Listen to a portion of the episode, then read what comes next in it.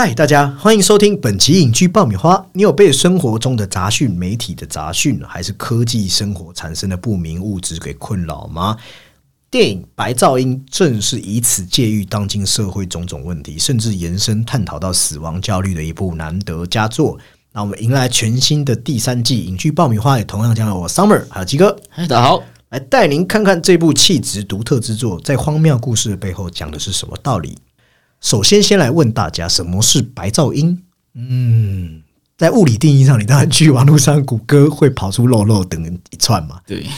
但在电影中，或是这部片名，或是它的原作小说，肯定有它的含义嘛。因为这部片是改编自他的同名小说《白噪音》，是唐·德里罗奠定文坛地位的重要之作。也有人称他为后现代作家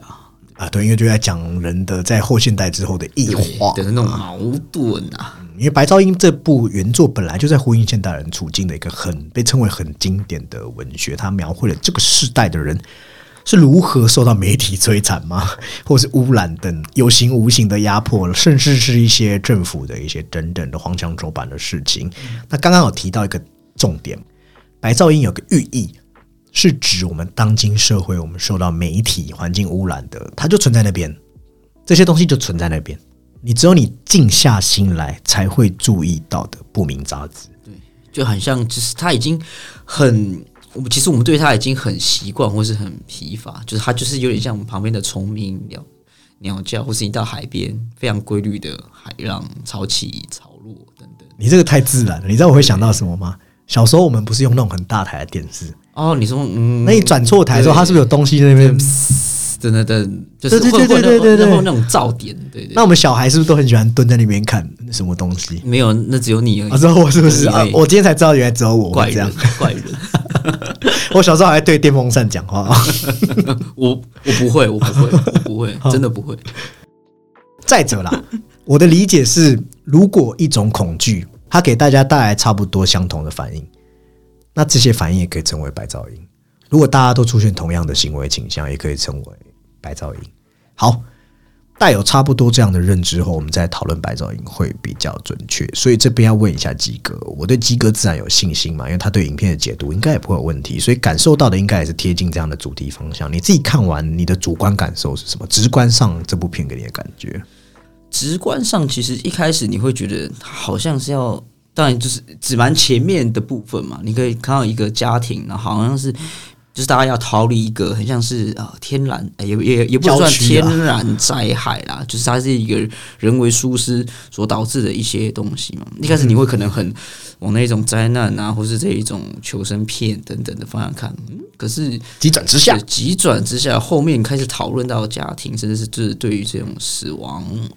婚姻。或者是你所谓的忠贞，或者是这种现代消费主义的东西啊，对你才恍然到前面那朵云其实是一个，你可以说它是一个隐喻啊，对，就是铺天盖地袭来的，属于这个时代的的一个麻烦，一个一个有毒物质嘛，因为它毕竟是人造的嘛，那当然就是我们生活在现代，很多麻烦或所谓的污染、危险等等，其实都是人造物才出来的。对，但刚刚有提到说它为什么是后现代，其实因为就是这个东西。非常的复杂嘛，有时候比较简化来说，就是在这个当代下，人们所遇到的这一种各种矛盾问题，全部丢在一起，然后你就可以很不负责说，哎，这个就是后现代的问题。当然，就是比较简化、比较笼统的说法。对啊，啊，那我的直观感觉是，这是很诺亚波白克的东西，因为如同他的前一部作品《婚姻故事》，他都是用日常来看。其实根本就不应该被我们当成日常的东西。换句话说，他会给你对话对白近乎话痨的台词轰炸。这次比之前更自由了一些。你会觉得他们家小孩真有够吵的，还有很成熟精致的美术，因为他片中用了很多色彩来带出，包含无论危险的红、神秘的绿，还是很神性的光。把这些对相互共构的一个荒谬的符码，你观影过程一开始会觉得好像感觉他差了一口气，缺少一些难以名状的元素来把这些调和或是强化情感上面的调动。但我后来觉得这应该是导演的选择问题，因为他要呈现的是资本世界中的很密密麻麻的一个精致消费文化下如同样品屋啊，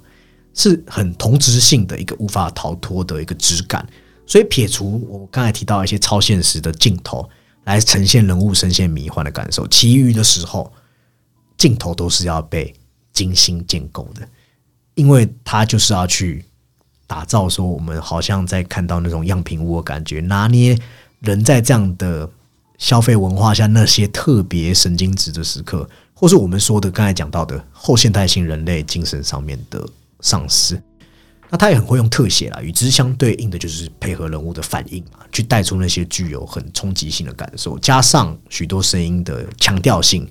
你会觉得这部片因为毕竟叫白噪音嘛，所以你会觉得这部片有捕捉到那些很尖锐的声音，对那个感觉是很明显的，但又不会觉得因为要探讨精神性的丧失，就让你觉得这部片很沮丧悲观，因为导演还注入了他，我算是说无处不在的幽默吧。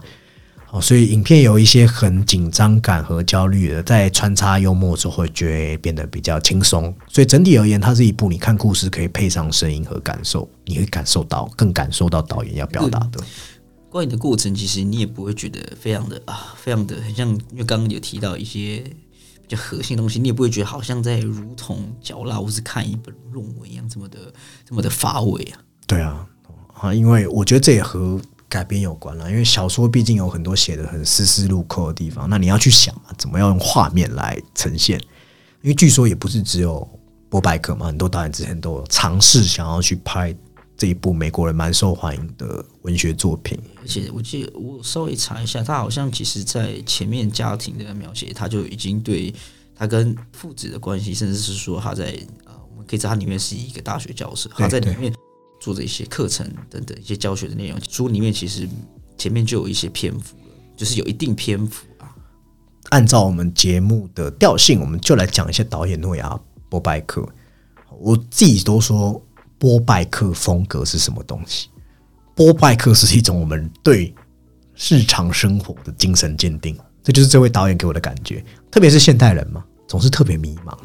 你会为了适应社会，你。去做一些不得不做的事情。我们把商品定位了，我们把关系定向了，我们把生活的方式都固定下来了。那如同我们在 Fight Club 里面看到，人在这样样品无视的生活中是快乐的吗？好像不是嘛，好像有一股很声音是闷在胸口，是说不出口的。那波拜克他就很擅长捕捉，他用摄影机让这些在你平日的不明之名、不明之声。得以呐喊出来，去抗议着社会的这些模板化的生活方式。那其中波拜克最有名的就是婚姻故事嘛，也是在婚姻故事之后，他在台湾开始有一定的知名度。那他其他作品也都是属于受欢迎类型，包含青春倒退路，还有爱上草食男，这些都是属于在社会中放置一个好像有点适适应不良的人，他会有心理矛盾，但是又会有一点荒谬的喜感。哦，但是都是带着导演很独特的观点。同时，波拜克爱用的演员也都差不多了，包含他的老婆，诶，大才女就是他的老婆格丽塔杰维，他的老婆。对，那这次白噪音有请他老婆来，还有班史提勒、Adam Driver 都是他爱用的演员呐。那他的角色就是共通性，就是迷失在这些社会的关系里面，无法确立自己的价值，很像来讲我们一样。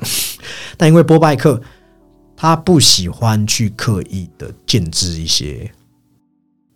我们说的很抓马的东西，所以他往往会用日常去取代一些没来由的戏剧化冲突。其实这一点和那位叫肯尼斯·罗纳更有点像，就是海边曼彻斯特的导演，他其实也一直在强调说，我们很多我们看起来很无聊的日常，其实非常重要，因为你要用生活来推动人物的情绪变化，而不是去硬塞一些哦前后逻辑不通，怎么就发生了这样的冲突的事情，就是会比较除了比较抓马，而且人物会很容易产生一种。高低，或是比较容易走向恶缘。对，那正因为他们这样类型类别的，他们对生活性的题材都很驾轻就熟，所以我们可以觉得波拜克他就是可以把生活带入用喜剧的方式，或是用那些他很会写的琐碎的对白。那琐碎又跟 Alan Sorkin 或是昆汀又不太一样，然后他的碎嘴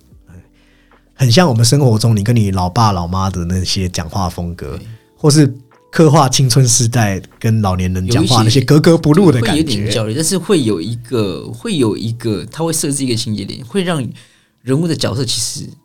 你可以觉得啊，他们当然是很一样的话痨，但是那个身份其实是会有一点，哎，你会他会有一点对调的。那有人说波拜克风格就是没有风格，因为因为他之前像我们有聊过纽约哈哈哈嘛，他拍他老婆嘛，然后就是用复古黑白基调，又融合法国新浪潮的东西，但是他青春倒退路又拍了一个很剧情片的东西，然后再到婚姻故事的是写实感，你就可以看到他风格一直变来变去。当然那个笔触是他的笔触，但是那个风格他会去试着看看，包含到白噪音，他要在尝试不同的东西嘛。是对，所以整体来看，波拜克是很擅长讨论家庭。潜藏在里面感情暗流的一个人，细枝末节都有他很敏锐的，他洞察到的东西，包含琐碎的婚姻，我们的悲喜交织的人生，还有小人物的故事。但是他算是很有质感的导演，你会觉得即使是很平淡，但是诶，艺术气质好像蛮足够的。对他的一些深色的一些掌控，或者所谓的这种调度，还是一样，就是非常的有水准。好，那接下来我们就要进入，在进入到核心探讨之前，再来讲一下剧情的简述。一样，我大致和还没看过的，想要用听的听众朋友讲一下，用短短几分钟带过去。哎，不过还是要自己看啊，不要到了二零二三年还是一样蓝。这故事基本上是聚焦在杰克一家人。那杰克和他老婆芭比这对夫妻的家庭组成其实颇有意思的哦。他们都是离婚、结婚多次的人，所以他们在现在家庭里面的那些小孩，有些是同父异母，有些是同母异父，但这都无妨。这些小孩好像都非常的聪明，也蛮团结的，永远都在叽叽喳喳讨论着很实用性的知识或阴谋论，反正就是很超龄的。对，他喜欢用这种东西，好像来展示自己比较诶比较高人一等。对啊，但是他爸爸杰克也不简单啊，他是个会。手舞足蹈研究希特勒的教授，那他老婆芭比也是很好的人呐，为人处事都很善良。每周两个晚上会在一个教会的地下教老人怎么坐、站、行走，还有正确的饮食，是一个大众健康文化的例行者。那表面上看就没问题了嘛，就演完了嘛，没有啦。表面上看他们过着幸福的中产阶级的生活，有自己的事业，喜欢的妻子，一大堆小孩。可是恰恰相反。他们内里是有点惶惶不安，仿佛常常会感觉到生命好像将要毁灭的紧凑感。包含杰克，他常常会梦到死亡，在惊醒后会大汗淋漓。那他老婆更惨，表面上乐天，但一直生活在死亡阴影的笼罩下。啊，长期以来还一直对家人隐瞒他很怕死的心理。其实就是两夫妻好像在就是步入这个这个年龄之后，就对于死亡就是好像。对于这个字，或者是这个将要发生的未来，戒慎恐惧。对，那老婆喜欢老公，是因为她觉得老公从来不担心死亡，这点让她很有安全感。那老公也以为老婆永远都是正能量大使，所以他常说芭比一直是怎么样，芭比永远是怎么样。她老公老是这样讲嘛？啊，因为这也等于是她老公的避风港。那原来啊，真相和他们以为的都恰恰相反。所以直到故事中发生第一个冲突点，就是。空中毒物事件就是毒气哦，一辆运送着这不知道什么的化学物质的油罐车和和火车相撞，在小镇形成了一团巨大的迷雾毒雾。那全家人就展开一场逃亡之旅，戳破他们平日的无知，还有蛮搞笑的路途上发生的种种，我们所看到的人类在面临灾难时的群像。那在灾难过后，故事又迎来了截然不同的一个走向。本来的冒险故事变成了有点惊悚悬疑啊，与其说惊悚，不如说是很黑色幽默的去更深入探讨家庭关系，还有这对夫妻的生死观给他们带来了哪些麻麻烦？他们因为一颗药瓶的种种，差点夫妻失和，差点阴错阳差，老公杰克变成了杀人凶手。对，那还好啊。他们经过一连串荒诞的过程，理解到我们常常在讲的嘛，生活本来就是一场荒诞嘛。那这个故事在美国也被视为是荒诞讽刺末世语言，也有人称它是叫做《美国死亡书》。本来你去看原作的改编难度就已经很高了，包含你要讲无处不在的白噪音要怎么去对应到死亡恐惧，你事故泄露的毒物你要怎么在画面中呈现。那我觉得这部电影其实是做了一个。很很好的去让我们看到还原，基本上是很还原原作的感觉。那电影也用刚才吉哥讲这个前后对比，形成一个很巨大的反差感。它里面讲很多东西与我们现实是没有什么区别的，包含在现代物质和消费社会下，是很容易人类就轻而易举被这样击碎的。那我们面对这些死亡，面对这些对死亡的恐惧，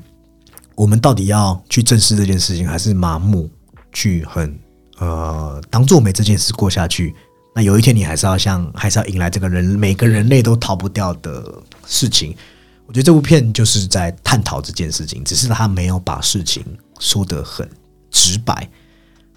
那以上就是这部片的这个剧情探讨。那如果要开始讲一些核心隐喻分析的话，我觉得这故事最直白的，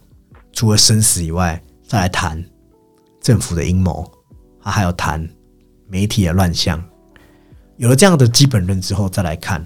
无论是电影还是原作，都会提到白噪音里面的波和辐射。那那些是我们讲的来自于科技。来自于工业化后，包含汽机车，我们在耳边都会听到一些稀稀疏疏的声音。我其实自己在运转对我我自己很常戴耳机去路边跑步，就是你知道城市周围。那我觉得，当你很安静在跑步的时候，你会觉得那个噪音真的蛮刺耳的。对，但你平常上下班，你不会去注意到这个声音，就是那个钻入耳郭里面那个感觉，那个噪音。那甚至说辐射，大家就很好懂嘛，核制品、核能造过的食物。还有很多是通讯辐射、核能辐射嘛，化学辐射嘛。其实人类在社会进步后，我们都在暴露在这样的不明但是我们。离不开，而且某方面我们其实不只是生活上的需要它，有时候遇到一些问题，你还会就是求助于这类东西。对，这些东西是介于什么？我觉得很显然是要指现代人在消费文化影响下的变化。消费文化会让人在意什么？我觉得特别是外在。无论是你佯装的模样，还是字面上的外表，你用这样的角度再切进去看杰克他们家，就很有趣。你看，我每个小孩吱吱喳喳吵死了吗？但他们都是在讨论这些小孩哦，都是在讨论这个社会最核心的问题。他们研究真实自然的成因，找出任何可以影响到化环境的所有变因，这些都很重要。是真正值得我们去讨论的事情，但是在这个世界上，我们有可能每天都聊这些东西吗？因为其实它距离打开窗户看你比较呃原始吗？还是说这种跟这种自然生态，或是说如何影响？其实真的我们已经离太远了。如果你每天都在聊这个，可能你的另一半或者你的女朋友会把你锤死，要不然把你掐死，或者是你可能是某位学者吧，你可能要真的很长期的接受，甚至是要实地的做一些调查等等，对吧？所以他们的父母就是杰克，他们也很明白这样的道理嘛。成年人特别懂嘛，知道体面的重要性。然后杰克号称是希特勒研究专家，排场很大。很善用包装自己的思想，但实际上他却不懂德语。对，只是书名也提到，所以他就是他还要求就是要修这门课的学生都会德语。对，但他自己暗中找人补习，然后因为害怕，所以他一定要穿一个大袍子、深色的镜片，就是借以伪装自己。所以这边讲的道理就变成是说，别人看到什么，远比你自己是什么还要重要。而且里面讽刺的是，就是他有些含糊带过的，他就会赶赶紧说几个希特勒这样做，就是这样嘛。对，就会变成说，在当今社会，你只是在给别人看的啦，你已经不在意自己是什么了嘛？那你思想肯定会被这些日常给稀释嘛？好，那浓度太高的时候，肯定就不对劲了嘛，所以就可以带到第二部分的空中毒物事件。这也是我觉得影片最具戏剧张力的几段了，包含让大家看到这些啊油罐车，我没想到这样骨牌式的相撞，不知道为什么被拍的蛮好笑的。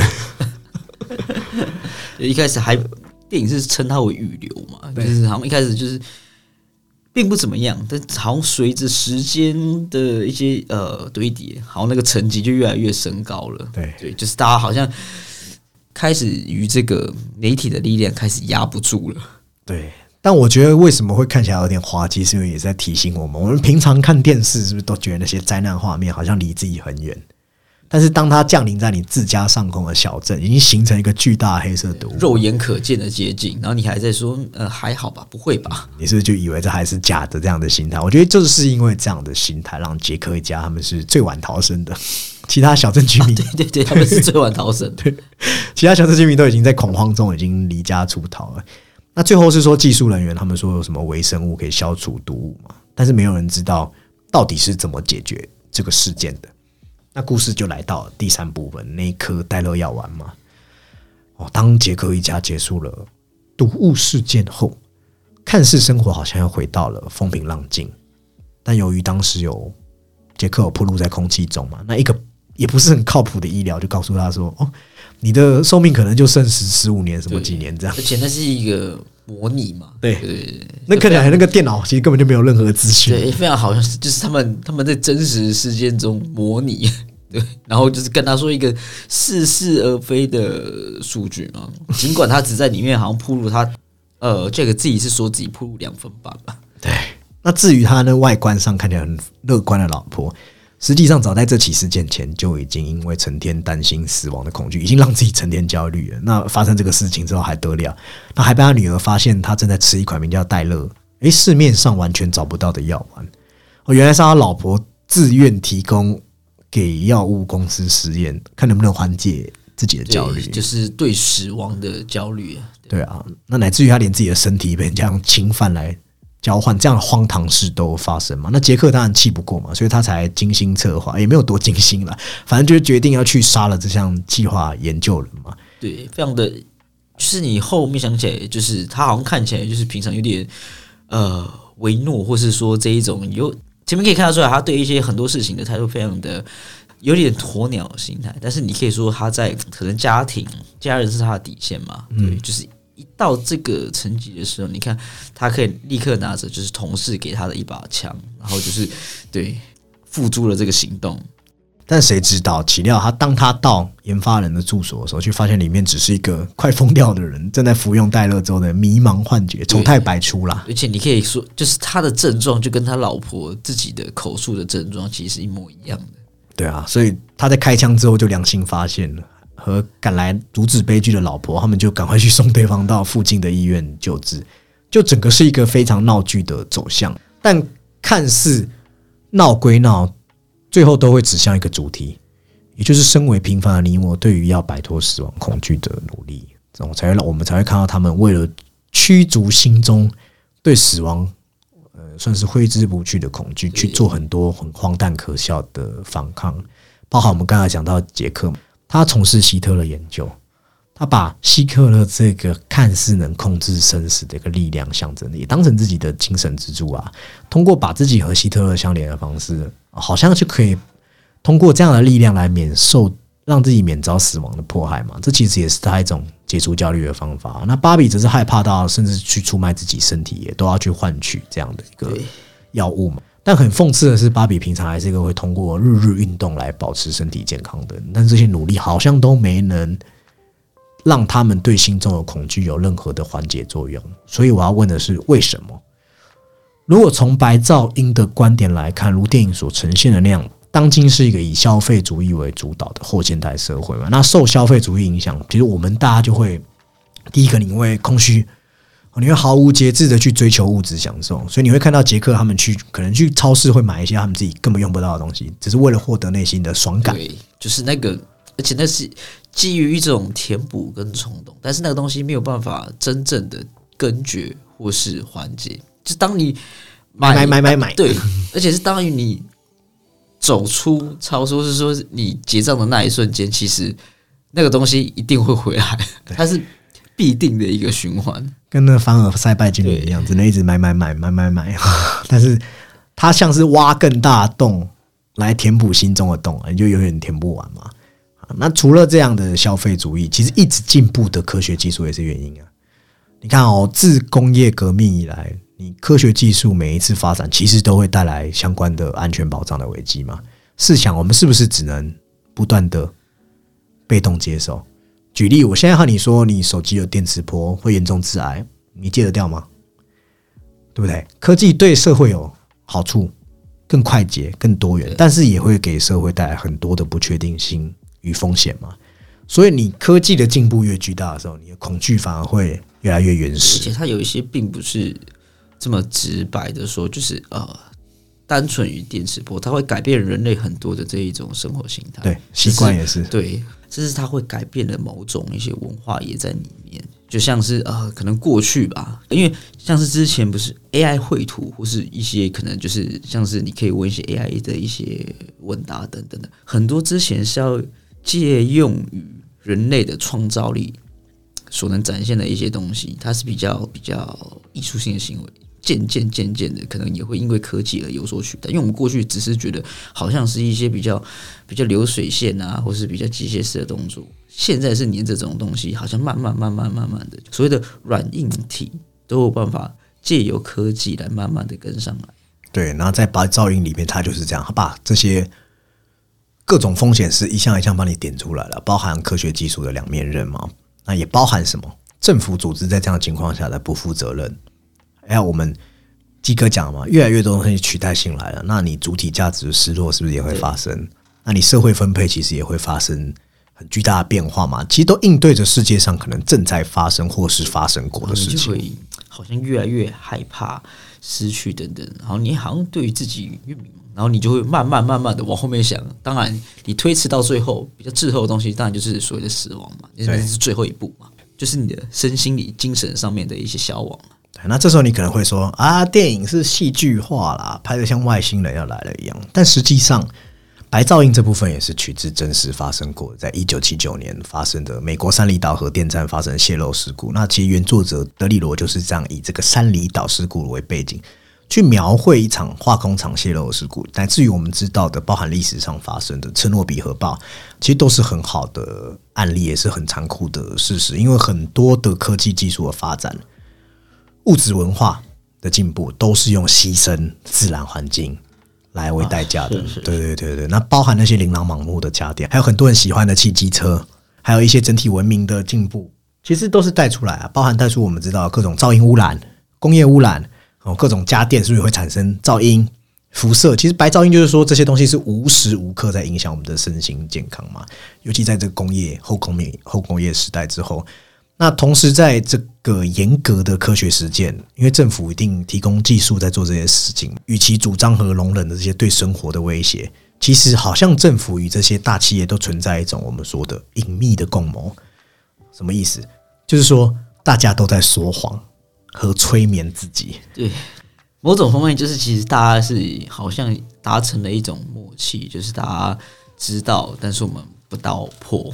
对啊，就是你吃的加工食品，然后食品公司告诉你说这不会太伤你身体啦，然后你也一边在那边附和哦，催眠自己，啊人生已经这么难过，吃一下也不会怎么样啊，先吃一个压压惊嘛。对对对对对对，所以有个笑话是这样讲的：当你觉得你心情很差的时候，记得去跑步。你才会知道，原来你的身体状况比心理状况还糟。于是，在将近我们说这一百年里面，其实科学或者说我们讲的商品的大公司，他们都会说这些东西是没有风险的，但是他又用一种很隐隐蔽的方式在侵蚀我们健康，往往是要等什么致癌，有人真的癌症才会发生这件事情。好，那其实我们每个人都是科学技术的受惠者，换个角度想，又何尝不是实验品呢？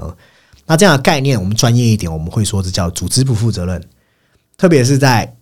二十世纪七十年代以来，其实那时候美国社会开始复杂化的时候，那时候人们对包含大型机构啊、企业、政府、媒体的怀疑，就有人点出说，这些机构是不是应该对这些风险产生负责任？要负责任。最明显就是说，你看哦，在那个毒物事件爆发之后，官方没有逃避啊，只是他们他们到底做了什么？来来保护这些人民，还有乃至于事件爆发开始，你在电影中会看到所有信息都来自于那收音机，那那收音机的报道也是反反复复，没有人知道真相到底是什么。所以同样一团迷雾，它名称就被这样反复的自我否定，也反映了乃到政府这个层级对这样事情的处理能力的一个缺失。但政府无能，群众也是盲目的啊！你看哦，逃。逃亡的人群聚在一起，就开始那边相互谣传嘛，然后甚至就会有人造谣嘛，说啊这是政府在在隐瞒真相啊什么的嘛。就是那个时候，就是印证了，就是那个时候，就是大家就是各自飞啊，那就会散布我们知道的假消息。那也验证，其实，在种种恐慌之下，撇除我们常讲的，在这样的时局，包含像疫情的时候。有人会想要发意外之财，这个不谈，不谈这些要发意外之财的。我们只说人类的种种恐慌这是为什么，都是源自于我们对死亡的恐惧嘛，对不对？所以你在看到整个政府他们没没有办法去应对人民的这些害怕，到了一名技术人员甚至告诉里面的男主角杰克说，这样的灾害是要用于规划和筹备灾害模拟。那听起来就很搞笑啊！你是直接就告诉我说你是要拿我们老百姓的命当实验品？在这样的风险社会中，不只是政府参与了这样的风险的制造，那也掩饰风险产生的可能像存在的真相。这风险社会就变成注入了这个政治化概念之后，整个传播媒介也跟着一起发生质变了。这大家很熟悉嘛？媒体变成了什么政治的打手，或是媒体变成了。特定的意识形态的输出的时候，就是变成一头，就是大家呃，大家纵容出来的一头野兽啊。对，那媒体本来的作用就会发生变质嘛。对，因为它本本身就是它虽然说不是属于政府体制内，但是大家依旧是用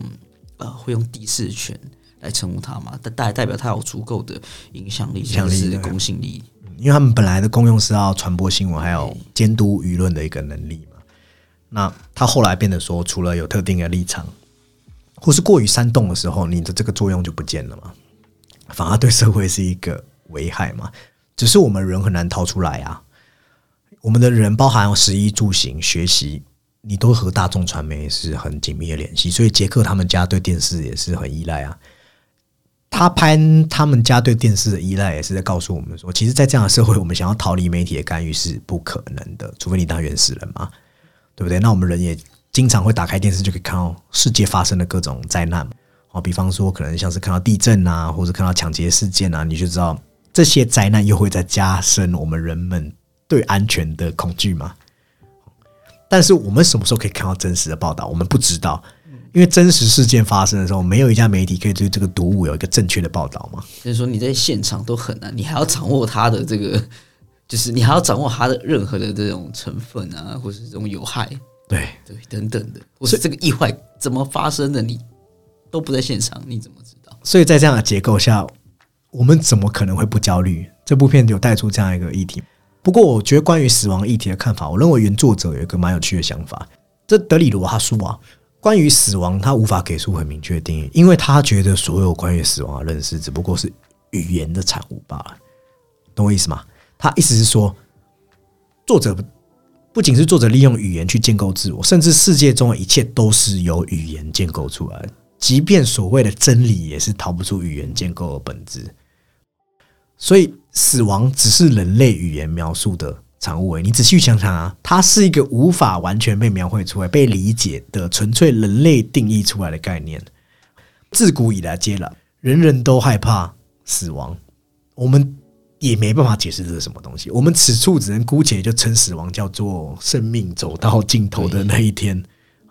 最后一步啊。对，那既然自古皆然，那为什么时至今日，包含白噪音里面不断的告诉我们的，为什么现在的人比过往还害怕死亡？你看，焦虑、忧郁的药物越来越多，看心理医生的比例越来越高，这也是白噪音另一个要探讨的，是包含前面我们提到的大众消费文化下的空虚。以及特别是科学化年代之后，国民整体宗教信仰的一个缺失，好人少了信仰，那死亡会变得比较可怕吗？本来你还觉得能上天堂的，本来还可以接受轮回的，本来还觉得可以成为万物之灵的，ICU 又来了。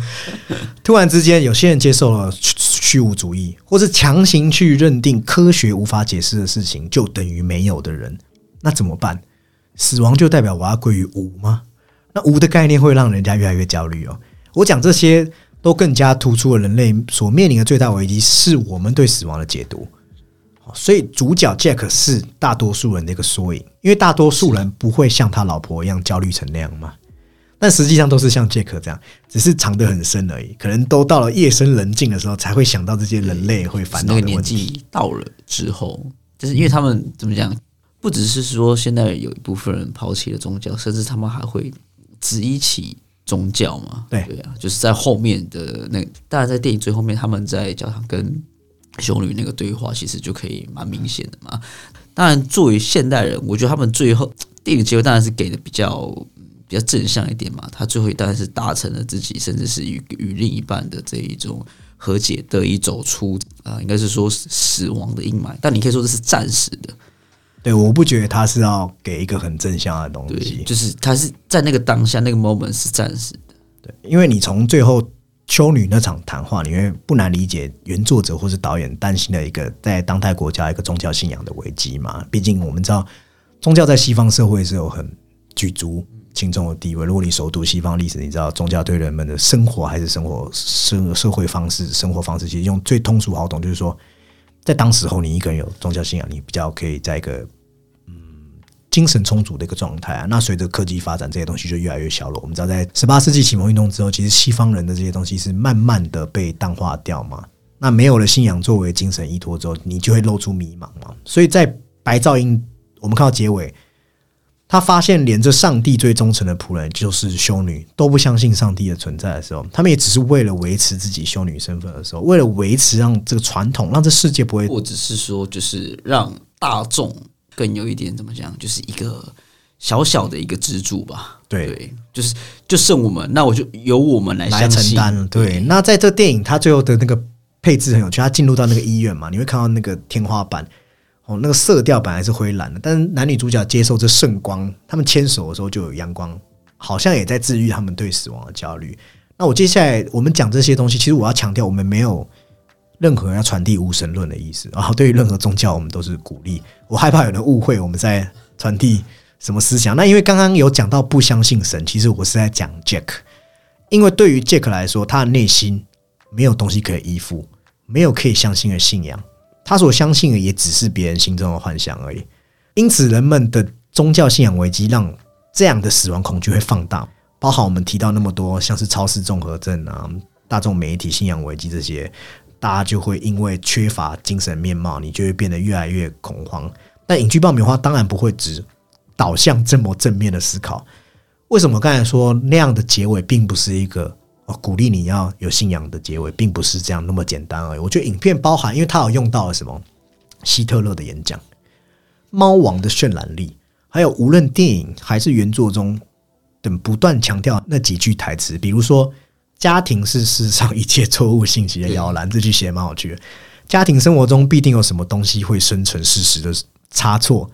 还有互相过分的亲近生存的噪音和热量。或许某种更深层的东西，比如生存的需求，还有另外一名教授讲，我们是一些被满世界敌意的事物包围的脆弱生物。那事实威胁我们的幸福和安全。我们越是深入事物，想要探得本质，我们的结构好像都变得越来越松散。然后家庭的进程是向着封闭世界发展的。那大概这些台词，你可以知道。这些厉害到不行原作的一些思想输出，让我们这一集其实几乎不需要援引任何哲学家理论，因为他本来就在传达一些道理啊。好，我讲那么多，重点是什么？我觉得都是要传达一个东西，叫盲目，或是说群体性，或者说集体无意识。好比片中有提到嘛，人民沉醉于希特勒演讲的那一刻，他们能催眠自己，忘却生存焦虑。是，你可以说它一种盲目，但是也可以说是那个时代下的，你知道，就是。德国的一种逃避吧，他们需要一个人站出来，缓解他们一战之后的那那样的失败者的心理。还有一些人疯狂的追星，好像偶像的表演可以缓解自己发生在自己身上的问题。或是你有听过吗？有人支持球队，支持到走火入魔，都是通过这样催眠自己的方式，让自己获得精神意义上的升华。那这有好有坏嘛？影片就带出两个方向，一个是假若你没有分辨的能力，你就很容易从众。一起陷入恐慌，一起去干嘛？去干嘛？一起去支持希特勒。如果你变成一种集体无意识的信仰，例如说对希特勒当时那样的崇拜，包含德国人自己都很不可思议，为什么我们会崇拜这样的人？这样就很可怕嘛。那另外一个方向是好的，就是家庭和一个正确的信仰。当人们回到家庭面向的时候，很多东西我们不可能锱铢必较，很多时候我们得盲目，因为我们得睁一只眼闭一只眼。很多时候不可能每时每刻，你不可能每天你回家你就跟你妈、跟你爸把真家庭真实的问题都露骨的摊出来谈嘛，或者不可能家庭生活中永远都只谈我前面讲的那些什么科学啊、什么环境啊，一定会有一些比较不一样的，对，但是又必要的家庭谈话。那正向健康的信仰也是这样。我这边讲的不是宗教信仰而已哦，我这边讲的比较像是我们人应该相信的价值观，我们觉得需要守护的价值。有点像伦理方面的东西。对，那必须说这些，即使是洋装又如何？洋装就是对社会的一种奉献啊。因为有一定知识程度的人都知道，有时候我们不盲目当然是好的嘛，但也明白一些信仰的价值不应该完全消失。因为当没有任何一个人有价值的时候，这世界就完了啦。当世界上大家什么都不信，不信家庭嘛，不信爱情，不信友谊，不信神，不信善良，不信自己坚持的价值观，那世界一定会毁灭嘛。所以有时候宁可来点善意的盲目，我们可以避免盲目的消费，但我们还是可以全家去 supermarket 来点必须的家庭生活。就世界永远必须要有一些有信仰的人，那大家贡献自己来使信念强大的人，去让无信念的也感受到这样的温暖了。那在进入今天的心得评分阶段，我也想再聊一点。我自己觉得这部电影戏剧结构上的一个有趣的呈现。第一个，一定很多人知道是平铁感嘛，毕竟在毒气事件之后，那故事是马上急转直下到了另一个戴乐药丸的事件。那我原先也在想，这部电影它的铺陈，再到冲突发生等，如果用我们尝试中的戏剧结构来看，还真的有够吊诡。但后来我找到原因了。这部电影不止文本，不止核心思想，它连戏剧结构都要导入它讲的主题，也就是无论世界如何异化，我们终究要回归到那个盲目的日常。所以我们在第一章故事，他们家受困于毒气事件，不是什么惊心动魄的冒险。我们说戏剧中的冲突要来了，岂料戛然而止，突然镜头都切换到了新的故事。他们已经从灾难中度过多日，开始回归日常在 supermarket 的购物嘛。那正是这样的突然结束，让我自己很喜欢。他打破了我们认定的，他反套路了。我们以为觉得该来了，该来了，主角要怎么解决冲突的那种悬念，反而有一种没有啊，没什么要解决，这 就是日常生活啊。不然你要怎样？灾难来临时，你要不是嗝屁吗？要不就是逃生后要慢慢回归到生活正轨吗？对，我觉得编排上可能是不是那么连贯，但是我觉得在编剧的技巧，就是呃，当然是以。整体的文本上，我觉得他是有做到，对，很有意思的一个对。那因为生活哪来那么多聚焦在单一个体的大事件？你灾难来，大家就是一个群像，哪有那么多单一的那种什么救世主？没有这种事情。那当然，这部电影到了第二个故事才回归到我们认知的嘛，营造了一起即将发生谋杀的悬念，然后很荒诞黑色喜剧又给故事画一个必然的结尾，又回归到戏剧理论。那此时此刻我就能接受了，因为最后的第三幕。为什么我说这第三幕要这样？因为是一场必要的催眠嘛，包含夫妻手牵手的那道圣光，就有一种好，这就是我们人类需要的第三幕。你们想看第三幕是不是？那我们就陶醉在这其中吧。毕竟这世界上啊，要是没有这么美好的第三幕，我们人类还能相信什么？所以这最后又回到他影片要讲的价值观。我觉得这样的处理，我是真心觉得很高明，而且他片尾的。那个舞蹈又回到很魔性的那个超市的群魔乱舞，终究有一种哎，我们人类好像终究还是要回到消费文化的魔掌下。对，就是你在那边人就是不能说人，就人们在那边是很开心的。对，但是当下你看里面很多都是像是 Alan 说，他就是他是一个教授，但是他一样这么的滑稽。当然是以我们旁观者的角度来看呢我自己是非常喜欢这样的处理的。那接下来就要进入到我们诶第三季节目的第一次的评分环节。那依然啊，我们一样交给我们的鸡哥先来讲一下。电影它背景是设置在可能啊，可能七八零年代左右。那整体对于那个时候的氛围，或者说它的那个年代的所谓的这一个设计或是服化到，我觉得它是做的就是整体都做的很棒。那再来是以文本来说，就是因为它当然。他要抓住原作的一些精神，但你知道，就是作为可能电影或是影视的改编，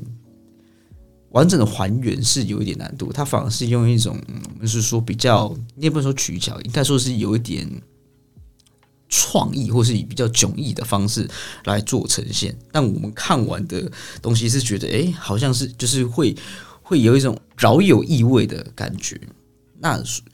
文本当然是精湛的，然后他的一些刚有提到的一些美术的东西都是很棒，然后技巧方面，乃至于刚刚我们就是也有提到非常多的这种精神内核的部分，除了集体或者说历史家庭，阴谋乃至于个体阴谋等等的这些东西，其实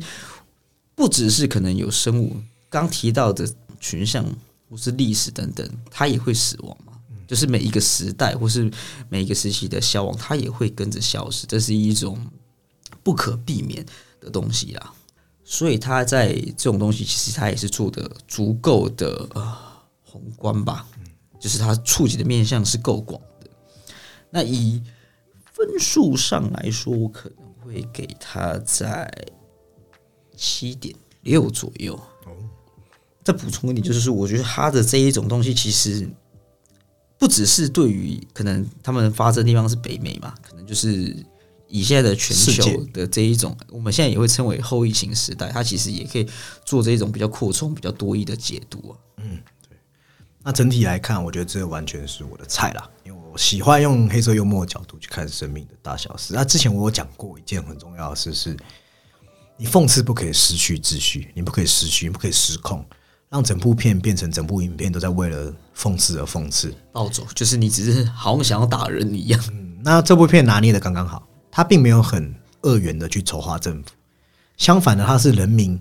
政府、媒体都各打五十大板的感觉。它也没有嘲笑宗教或不尊重无神论者，都没有。它反而就是在致力描写后现代人类的群像而已，非常的生活感。你会觉得很多场景好像嗯似曾相识一样，无论是从个人生活中的一些小灾难，或是整体社会中的大灾难，再到娱乐时代的时候，我们人被孤立出来那些心境，或是我们当代人对死亡的那些畏惧，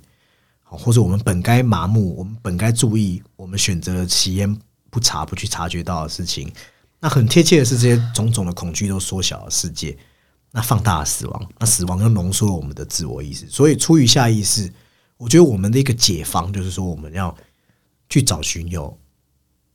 用我们灵魂去碰一些可以比较偏向永恒、触动心灵的。简单说就是爱啦。那这点其实原作小说有写的明明白白。原作小说有指出，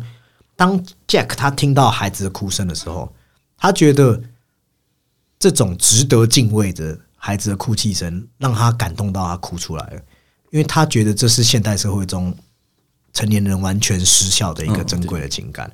哪怕他在他妻子的怀抱里，他都可以得到这样的呃这种安慰的作用啦。那我觉得这也是故事带给我们的，因为我们知道科技日新月异，自然环境受到这样的污染，我们越来越依赖这些嗯这些物质的消费。那我们对死亡的恐惧也走向一个极端，我们越来越原始，科技越进步，但我们对死亡的恐惧是越来越原始。对，但就电影本身，其实它没有很充斥太多后现代化的结构断裂或是一些叙事的小解。相反，我觉得它是用布局非常的有凝聚力，它围绕在他一家人哦，虽然处处有一些后现代的描写，但是他最后还是要告诉你，呃，回归到这生活的重要性。那我自己是很喜欢，包含我刚才讲，他用了戏剧结构都都去呼应他整个电影。那基于私信，我觉得我会给他七点九。嗯，那少了的那个零点一分，可能就是在戴乐创办人那边。我本来以为能从他这样的人口中啊听到更多，得到更多精神他们可能会有对会有一场就是哲思的对话对在精神上的对垒，但是好像没有，他就是他也疯了。对，就还好，就是就觉得有点可惜，就是可惜说这本来这个角色是卖高分嘛，就是说全片一直在 cue 这个人嘛，就他就是个类似吸毒吸到 c 而且他一开始还给出一个悬念，他到底是一个一个群体呢，还是一个个人？还是 Jack 他自己阴影的对对投射。本来你会这样想，但都没有，他就是个嗯不知道在干嘛的人。那我觉得比较可惜一点。那我们今天对于这部电影的讨论这边结束。如果你也喜欢白噪音，或是